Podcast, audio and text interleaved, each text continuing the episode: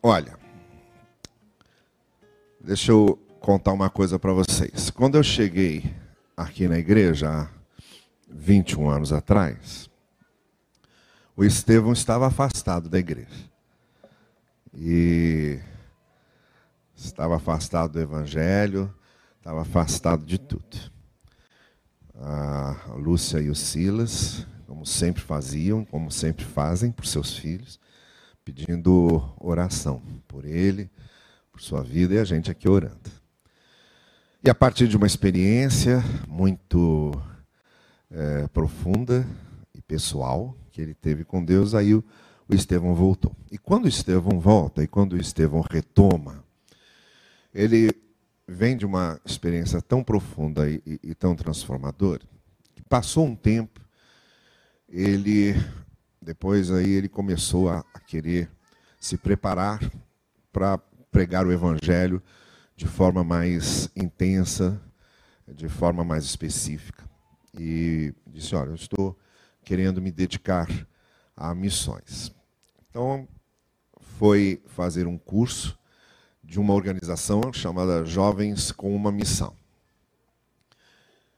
E foi naquele curso que ele conheceu a Giza. Daqui a pouco, depois da palavra dele, eu vou pedir para a Giza e, e, as meninas virem aqui à frente. Foi lá que ele conheceu Gisele, se casou e foram para uma missão da Jocum lá no Ceará. E lá ficaram. E esse menino, além de se apaixonar pela Giza, ele se apaixonou pelo Cariri. Se apaixonou pelo Cariri. Mas isso bem antes de nós irmos lá fazer aquele nosso, nosso projeto. Aí fomos, fizemos o nosso projeto. Daquele projeto veio uh, o trabalho que o pastor Elias e a irmã Orceléia também sentiram no coração. Quando vieram do projeto, eles sentiram no coração que deviam dar um apoio lá. E voltaram, se mudaram para lá. Ficaram lá até a organização da nossa igreja filha lá, que acabou sendo resultado da nossa passagem, da passagem do pastor Elias por lá. Enquanto isso, o Estevão, casado, é, tendo sua primeira filhinha, passou no exame da Petrobras. Passou na prova da Petrobras e se tornou, então, funcionário da Petrobras. E veio para Macaé. E começou a trabalhar lá em Macaé. E passou mais um tempo. E, de certa forma, aquela chama missionária dele ficou esquecida e apagada. Aí fomos para o Cariri, de novo, segunda vez. É, já com a nossa igreja lá e a gente querendo dar agora um apoio lá para a igreja. Aí esse menino me, me procura em prantos, mas em prantos. Eu nunca vi um homem chorar tanto. Em prantos. Um homem, uma pessoa, nem mulher eu vi chorar tanto. Chorando demais, mas muito, dizendo para mim assim: eu não aguento mais, eu estou infeliz até na minha relação com a Giza, no meu convívio em casa, eu estou tendo problemas, porque eu estou infeliz, eu estou frustrado, eu não aguento mais aquilo. Estou lá na Petrobras, estou bem empregado, estou sustentando muito bem minha família, mas o meu coração não tem paz. Eu quero voltar para o Cariri. E eu quero trabalhar no Cariri. E é, então, a partir dessa conversa, a nossa igreja o envia como seminarista para o Seminário Batista, uh, dos Batistas Regulares, que é o, o, a denominação batista que tem, na maioria dos lugares lá, são os batistas regulares. E lá há o Seminário dos Batistas Regulares. Então ele se matriculou é, no Seminário dos, é, dos Batistas e começou a fazer o curso de teologia. E aí a alegria levisa, feliz da vida, e tudo aquilo que quem, tá, quem acompanhou de perto sabe. Não é? Com a saída do pastor Elias da irmã Cileia, o pastor que veio logo depois e que os substituiu ali, houve ali alguns problemas e ele não pôde permanecer. Então foi um período muito difícil ali para a igreja, que algumas pessoas se afastaram, como Estevão estava lá, e ele disse assim, pastor, eu, eu vou dar um apoio lá para aquela igreja. eu vou ver o que, que eu consigo ajudar. E começou a, a trabalhar lá e agora conseguiu já reunir o pessoal, uma parte de volta, está atuando lá como nosso seminarista e ajudando ali na igreja. E eu o trouxe hoje e queria que ele desse uma palavra a vocês sobre o que está acontecendo lá, alguma coisa bem, bem enxuta, apenas para termos uma ideia de como as coisas estão indo lá, e também porque eu queria que nós orássemos por eles. Eles estão passando aqui alguns dias em, desse mês de janeiro aqui com a família, e eu queria que daqui a pouco nós orássemos por essa família e pelo trabalho que eles estão fazendo lá.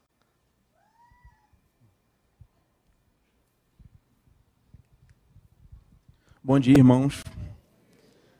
Bom, eu queria só falar quem somos nós, porque tem muitos rostos novos, né? Para nós, pelo menos. Então, a Gisele, minha filha mais velha, Maria Júlia, e Isabela, que vai fazer oito anos agora em março. Como o pastor já fez essa apresentação, então eu vou direto para o trabalho que estamos que estamos fazendo lá no Pronto. Esse aí, isso, essa foto, ela não é na igreja, não é no templo, onde acontecem os cultos dominicais. Essa foto, ela é do da EBD infantil. É um trabalho que começou há poucos meses lá no Cariri, que acontece na região do Arajara. Os irmãos que estiveram lá nas duas edições do Cariri conheceram a região, estiveram ali. Não existia ainda essa, essa pequena construção, que já estava iniciada quando nós retornamos ao Cariri. E esse trabalho tem sido uma bênção para nós, porque muitas pessoas, pais de crianças que participam desse trabalho, têm ouvido o Evangelho por intermédio de, desse trabalho que tem sido realizado aos domingos pela manhã no Arajara. Tá? E normalmente minha esposa e a irmã Rose que ficam à frente, e a gente já está aqui morrendo de saudade daquelas crianças lá e todos para voltar para estar com eles novamente. Essa aí é a parte da congregação, os cultos lá no Arajara acontecem às terças e quintas, então a gente tem um trabalho de visitação que também ocorre ali, mas às terças e quintas a gente tem os nossos estudos que acontecem naquela, naquela localidade. Eu queria que vocês gravassem ali aquela senhorinha que está de cabeça baixa, com vestido é, com umas pontinhas brancas ali, que é a irmã Expedita, eu vou falar dela daqui a pouco. Isso aí a gente dando uma geral lá na, na, na congregação, antes de começarem os trabalhos ali, a gente funcionava nas casas, então a gente ficava alternando os cultos e as reuniões na, nas casas dos irmãos. Isso aí foi uma, uma programação muito interessante que foi feita lá. A gente tem um contato com a, com a primeira igreja batista do Crato, que é uma igreja bastante é, é influente lá na região, e a irmã Jassa, que é aquela senhora ali no centro de camisa clara, ela é médica. Isso aqui foi uma programação do Dia da Mulher, que a gente levou uma médica para aquela região, para eles, para as mulheres receberem uma palestra, ouvirem uma palestra a respeito da saúde da mulher e prevenção de, de doenças e esse, esse, tipo de coisa. Se os irmãos conhecem, a, a, aqueles que conheceram lá, perceberam que é uma, uma realidade bastante carente de, é, relacionada à medicina, à educação. Então, quando a gente leva esse tipo de informação, a gente prevê doença, a gente transforma a vida da pessoa e leva um conteúdo ali bastante diferente daquilo que eles estão acostumados a, a ler a, e, a, e a ver também. Isso aí foi uma outra programação que a gente fez, foi no Dia das Crianças, isso foi ano passado, tá? Foi a primeira programação que a gente fez assim com as crianças lá no Arajara, que foi o Dia das Crianças, a gente levou uma uma irmã lá da Jocum para participar, para dar, um, dar, um, dar um tempo ali com as crianças. Isso aqui foi feito na casa de um dos nossos irmãos. Isso aí é o culto dos lares que acontece, é o irmão Cícero. A gente tem um privilégio muito grande de contar com o apoio daquela igreja e alguns irmãos são muito comprometidos e essas pessoas têm se esforçado para fazer o seu melhor ali. E, e os cultos, eles são. A gente tem, tem feito reuniões em que cada um dá uma palavra. Então a gente tenta alternar até para nos auxiliar na formação de liderança. Então cada, cada reunião de homens, que foi esse caso aí, cada reunião de homens que acontece, um homem fica responsável pela, pela palavra, pelo estudo. Isso aí foi um dia muito especial, que foi o culto de aniversário da nossa igreja, o último aniversário, que agora é 29 de setembro. Nós fizemos seis anos de igreja organizada e durante esse testemunho, e aí que eu vou fazer uma confissão pessoal, né? Quando a gente foi para lá, o contexto que a gente que a gente chegou naquele lugar foi um contexto bastante pouco ortodoxo. O pastor contou aqui como foi e a nossa chegada ali era meio que como um tapa-buraco. A gente foi ali porque não tinha mais ninguém. Aqueles irmãos ficaram sem liderança durante alguns meses e nós nos dispusemos a, a estar com eles ali. E enquanto essa irmã, que alguns conhecem, a Celinha está ali rindo, que eu sei que ela conhece bem, que a irmã, assim, é, de certa forma, Deus tirou do meu coração aquele peso que havia, pela sensação que eu tinha de estar ali simplesmente tapando buraco, fazendo algo que, que não, não, não era para eu estar ali de fato. Não trocou. Pronto. Essa aqui é uma outra, uma outra foto também das nossas crianças no Arajara. A gente tem tentado levar as crianças para participar dos eventos que acontecem na primeira igreja Batista do Crato, porque essas crianças não saem da sua localidade. Os irmãos viram que é uma localidade rural lá e elas não costumam sair muito. Então elas participaram e tem as fotos, as fotos delas aí com as suas lembrancinhas.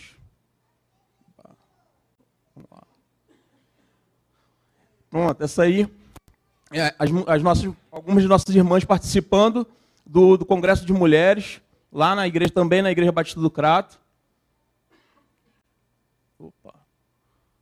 Não está passando. Pronto.